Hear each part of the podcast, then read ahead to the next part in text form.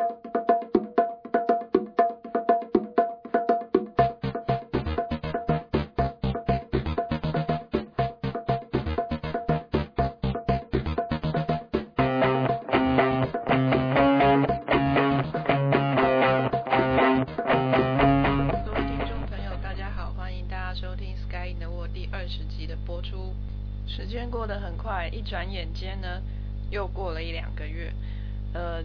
到现在呢，终于迈入堂堂第二十集。其实我心里很开心，因为本来没有打算要很持续的做这个节目的。但是昨天呢，因为去到一位朋友家里，很意外的呢，竟然听到他说他有在听我的节目，突然吓到了。我本来以为我的节目的听众只有我一个人。啊！突然发现我的节目竟然是有听众的，那我的责任心就突然重了起来，啊，要对听众负责啊，所以赶快录了下面的这第二十集，好吧？那第二十集的内容即将讨论的是我在呃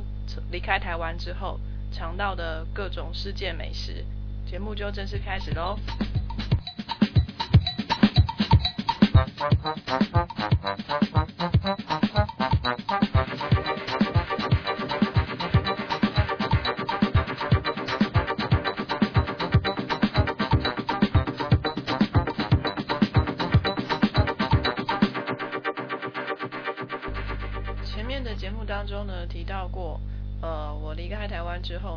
先到香港停留了一两天。那我在香港呢，也吃了一些东西。由于由于停留的时间不多呢，所以呢，我就很尽力的吃，能吃多少就吃多少。我到香港的时间呢，大概是已经晚上了，所以那天晚上我并没有吃什么东西。我买的第一样东西就是一罐三块钱港币的啤酒，三块钱港币换算台币大概十二元左右。看到太开心了，所以马上买起来。然后我在路边，因为我晚上到就是市街上去逛嘛。虽然香港的晚上仍然是蛮热闹的，可是大间的店都关门了，就是剩下路边的小摊贩。我在路边买了一些，呃，我记得是一个小烧麦，就是像呃我们卖咸酥鸡的那种小摊子，他们。有卖呃蒸的东西，像是烧麦呀、呃蒸饺啊，然后也有卖炸的东西，像炸热狗啊，那呃或是一些他们没有卖炸鸡块，但是有卖其他的比较不一样的东西就是。但是那个摊子的感觉就像我们这边的咸酥鸡，像台湾的咸酥鸡一样，就是。很昏黄的灯光啊，但是照的食物看起来很美味、很可口的样子。那我点了叉烧跟这个炸热狗，哦，我觉得蛮好吃的。虽然说味道是重了点，蛮咸的，还有可是味道很不错。那再来第二天早上呢，我就在饭店的附近找到了一家店，呃，香港嘛，我就觉得应该要来。来喝个广东粥，所以我就到附近的一个早餐店，是个连锁早餐店，它的名字叫做大家乐。呃，之前看那个国光帮帮忙，好像以前在西门町也有这一间店啊，不知道是不是现在还有，但是我是没有在台湾吃过这一间大家乐那个连锁早餐店，但是在香港吃到，呃，一碗粥要十五块。呃，港币大概台币要六十块，是不便宜啦。但是吃起来真的很蛮好吃的。它就是很很传统的广东粥，它炖的那个米粒都不见了，就是炖的很烂，然后很很入味。虽然说就是料可能都看不太到，一整个融合在一起，让你完全没有感觉到它的存在，可是。它的鲜美还是让你尝得出来，这是很厉害的地方。吃完了早餐呢，有了体力，我就开始逛街了。我走到了呃一个嗯很热闹的地方，呃是在香港的搜狗的前面，那边有一间许留山，就是以前在台湾曾经红极一时的许留山那个燕窝冰那个许留山，呃。香港是它的发源地吧，我想，所以我想说就到这边来朝圣一下。呃，看了一下最便宜的一样东西叫做芝麻饮，啊，六块钱港币，呃，还蛮好喝的，就是像冰的芝麻糊，还蛮好喝的。然后呢，呃，很要感谢我热心的表姐提供了一些呃好吃的资讯，传简讯到我的手机里面来，让我知道呃哪里有好吃的东西。好像是在旺角吧，就有一间墨鱼面，然后我终于找到它了。那我就进去吃，这个墨鱼面还蛮特别的，它它的墨鱼是那种小小的一整只的墨鱼，就是那种小章鱼啦，然后蛮多个的，好大一碗哦，这吃完一定会饱的，又是汤汤水水的东西，又那么大碗，那吃起来味道还蛮好的，但是那那个店里面真的很挤。你要找到位置来坐都已经很难了，更何况我是个背包客，还 带了一个大背包，相当的不方便。然后坐下之后呢，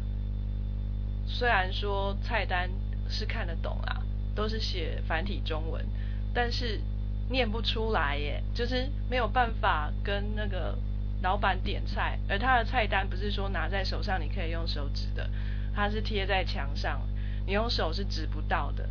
你也办没有办法跟老板用纸的说，哎，我要这个第三行这样，没有办法，无法沟通，哎，就也不能讲中文。老板好像只听粤语吧？那还好，坐我旁边的好心的小姐，她听得懂中文，然后虽然不太会讲中文，但是她了解我的意思，所以她帮我点了这这个墨鱼面。所以我就很幸运的吃到墨鱼面，还蛮好吃的，可是很贵，还要二十四块港币，台币就快要一百块了。之后呢，走在香港的街上，我看到一些很像，呃，很像中药行的店，但是里面卖的都是一些蜜饯，呃，我看到了一些蛮特别的蜜饯，都是。可能有一些中药的疗效吧。我买了一样是川贝金桔，那就是它是称重的，所以我只买了一点。吃起来就是金桔嘛，酸酸甜甜的，还蛮好吃的。可能对喉咙还不错吧，我觉得还蛮还蛮好的啦。然后。在路边的那个小摊贩呢，我又买了一次，就是我刚刚说的，很像那个咸酥鸡的摊子，但是这次不一样。这一次的摊子呢是一个大锅子，里面呢什么都卤，就是好像那个好像麻辣臭豆腐那种大锅，然后里面放的不是臭豆腐，是鱼蛋，就是现在在台湾也蛮流行那种咖喱鱼蛋。我买了几个，然后还有那个大肠。它也是用卤的在旁边，然后看起来就很油，可是我好我很想吃，所以我就试试看，两个都蛮不错的。虽然鱼蛋真的蛮辣的，然后大肠真的也很油，可是中国人嘛，就是喜欢这种重口味，所以我觉得还蛮好吃的啦。那当然，最后要上飞机之前啊，我还是买了一点香港特产，就是呃。我记得奇华月饼吧，奇奇华月饼的那个蛋黄酥我买了两个，然后想说到英国可以分赠亲朋好友，但是我记得到最后都是进了我自己的肚子，因为在英国也没有什么亲朋好友，我是一个人来的，那就是这样子啦。到了英国以后呢，呃，一开始是住在学长家，所以学长家煮什么东西我就跟着吃什么东西。也没有特别吃什么啦，大概就是自己家里呃随性的煮一煮的家常菜。再来呢，在英国吃的第一餐，在外面的餐厅呢，就是学长姐帮我接风，然后到了市中心的一间中国餐厅，叫 Number One。呃，由于呢我是刚刚初来乍到英国，口味还相当的台湾化，所以我吃到 Number One 的菜的时候呢。虽然学长姐大力推荐，它是一个好餐厅，然后呃口味已经算是相当中国，算是相当到底、相当好吃的一间餐厅，可是呢，我吃起来总是觉得有有那么点不对，每一样菜都有点不对。不过我相信再过久一点，我再去吃的时候，我会发现很感动的。我已经很久没有吃到道地的台湾菜了。后来呢，我就搬到了我的第一个住所。我的三个室友都是大陆人。呃，由于那时候那个住所只是暂时的一个居住地方，我在那边大概只会待几个星期，所以呢，我就决定呃，先不要去买那些厨具，先跟大陆室友搭伙，就是付点钱给他们，然后我我跟他们一起吃晚餐。那这样对我来说也是一个缓冲期啊，就是让我熟悉一下环境，哪里有超市啊，哪里有便宜的菜可以买。之后呢，我再自己慢慢的开始自己做菜。那一方面也是观摩啦，因为我之前也很少在自己做菜，观摩一下大陆人怎么做菜，我也许对我以后是有帮助的。呃，我我很幸运的跟到这三位呃这三位大陆室友啊，他们已经在英国待了一年多了，他们已经取得了硕士学位，正在英国寻找工作，所以呢，他们对煮菜做饭都已经很有经验了。那有一次呢，我吃到很特别的火锅，是大陆室友他们好几个朋友就是一块吃饭，那所以他们决定吃火锅。他的火锅怎么做呢？呃，是用电锅，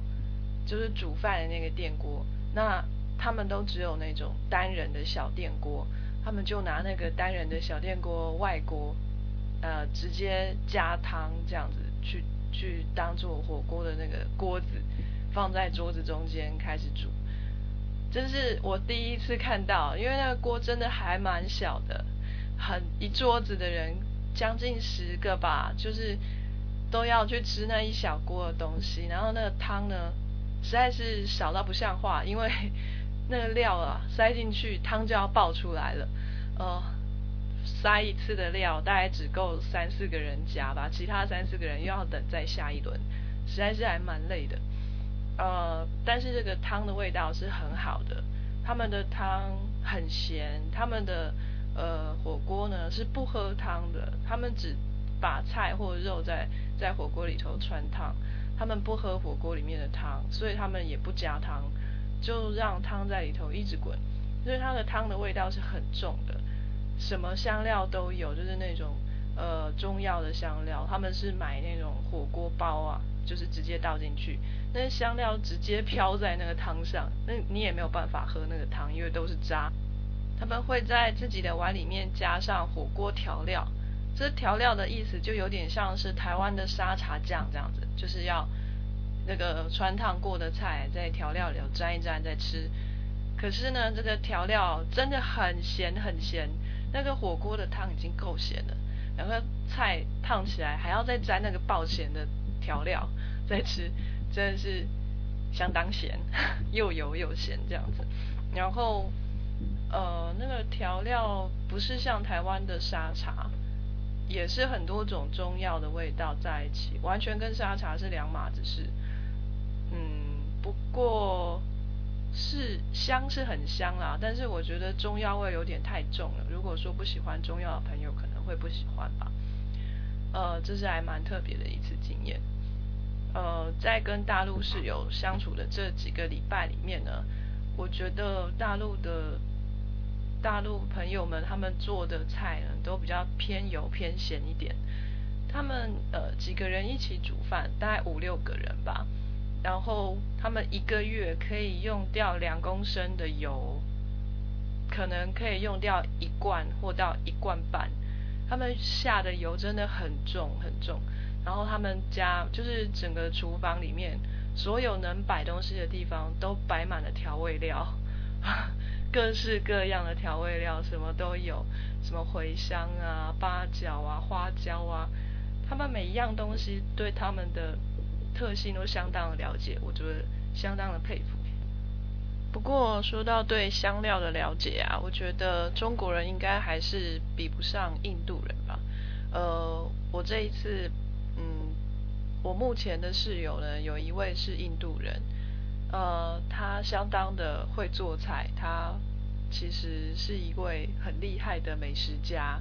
那他每次呢都很好心的会呃分我吃一点他的他他所做的菜，那他相当的慷慨，我觉得他人很好。他有一次忙了一整个下午呢，就为了把好几样香料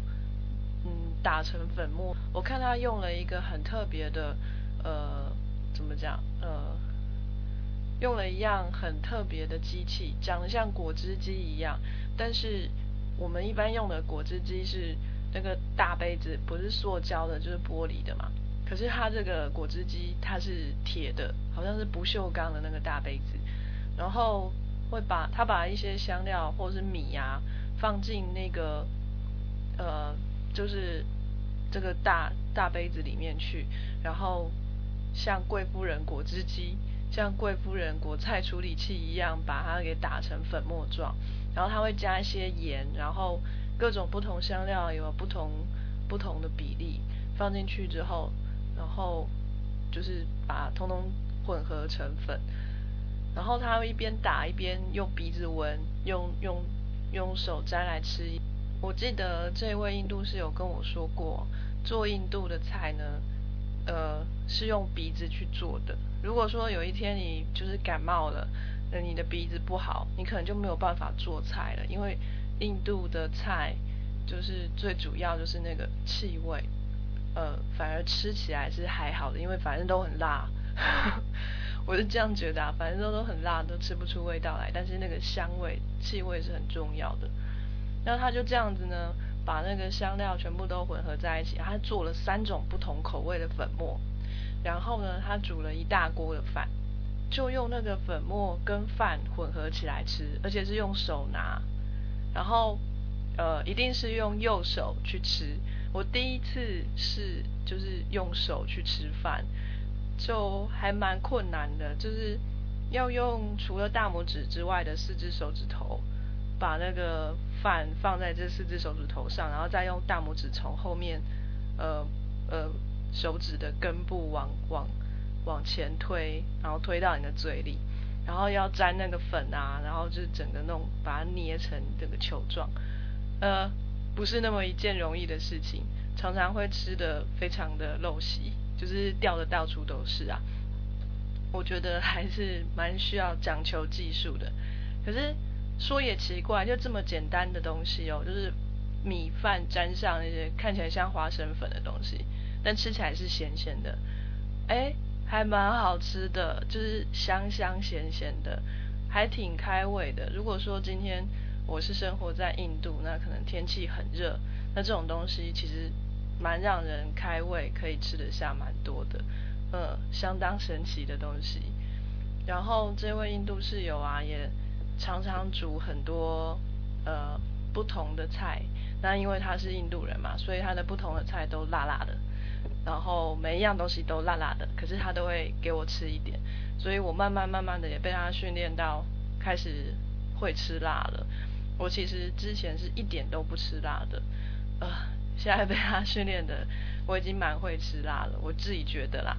请不要挑战我的极限，我想我应该还是一个肉脚，嗯。那个印度室友他曾经做过一个最特别的东西，就是煎饼。大家有吃过，就是像那个就是 pancake，有点像铜锣烧那种东西嘛。然后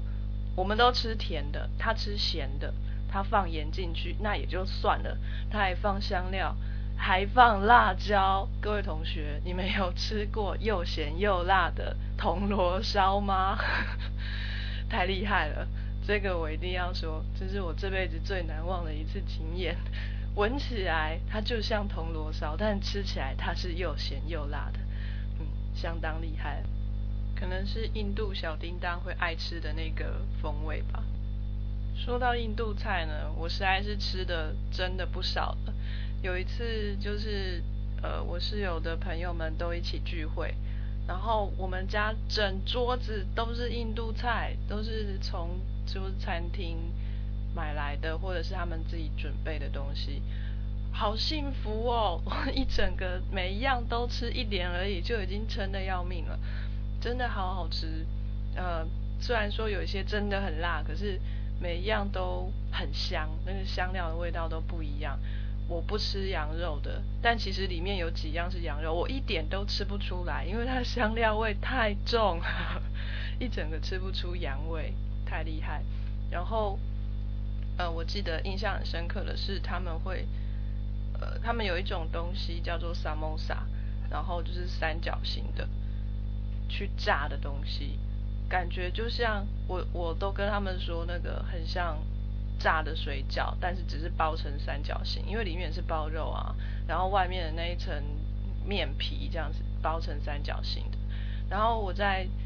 这边是有有准备过给我们吃的，大概是五公分吧，每个边长都五公分的三角形。但是有一次我去伦敦，看到一个边长都十五公分这么长的超级大萨蒙萨。我吓到，回来的时候就跟我印度室友说，我看到超级大沙蒙萨，他就稀松平常的跟我说，嗯，对啊，大家都这么吃啊，可见是我这个太过大惊小怪。不过那个东西，呃，就是刚炸起来蛮好吃啦。可是像在伦敦我看到的是，就是它炸起来，然后放在那个柜里，然后你去点的时候，它在。拿去可能热一热吧，我觉得那样可能就不好吃了。但是在英国啊，能够吃到热的东西，可能就要谢天谢地了吧。就在这一次呢，我学着用手吃吃抓饭、抓米饭来吃之后，有一次机会，我到呃一位斯里兰卡朋友的家里面去做客。斯里兰卡菜啊，他们呃就是。那位朋友，她男朋友呢是一位餐厅主厨，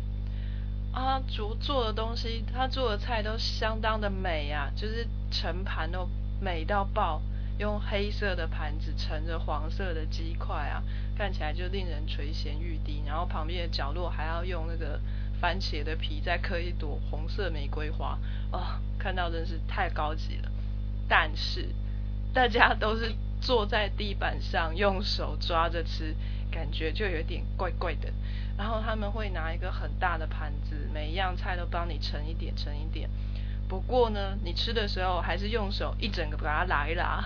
一整个给它抓起来吃，所以其实还是混在一起啊。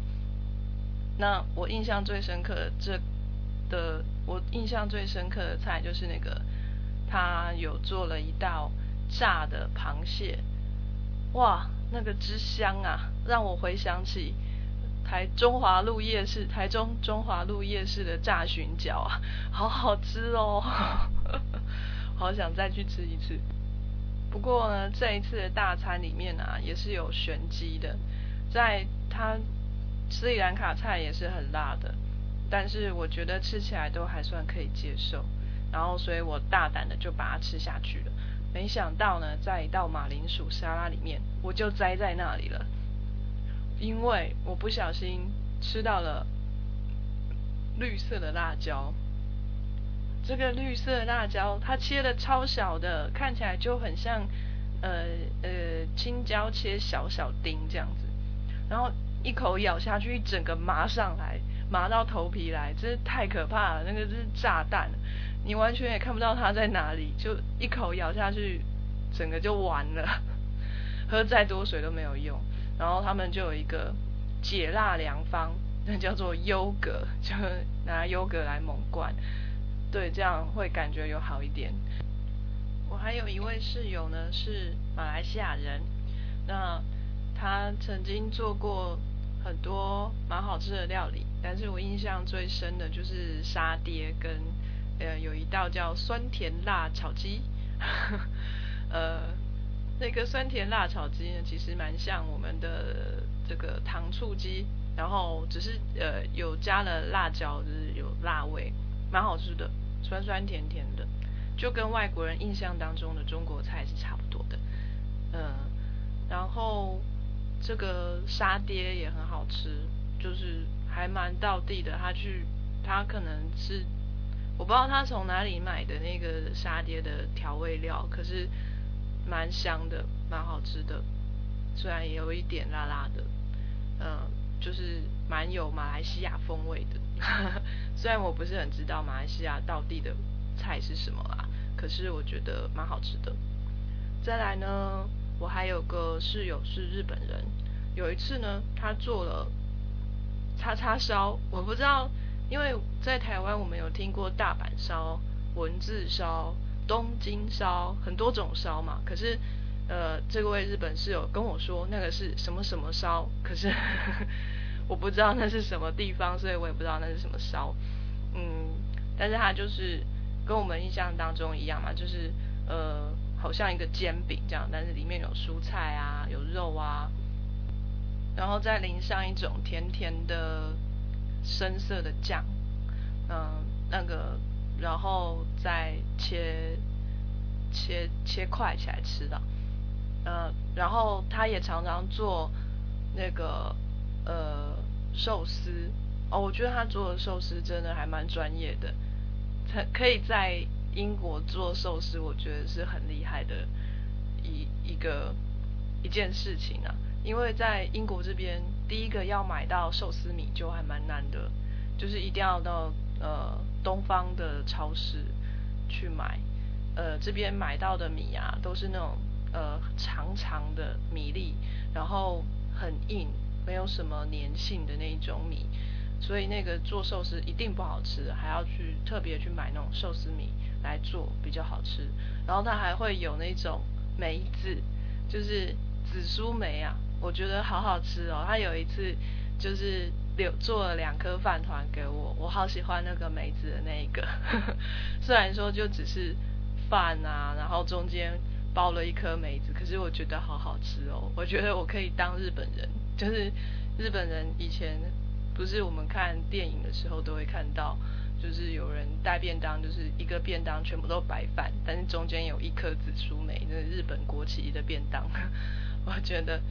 我可能可以度过那个年代哦，虽然说可能只能吃一餐啊，我没有肉不能活。好，那到目前为止呢，我大概就只吃过。这一些国家的菜吧，那未来呢，可能还会再接触一些新的，到时候呢，再跟各位听众报告。今天的节目就先到这边喽，谢谢大家的收听，下次再见啦，拜拜。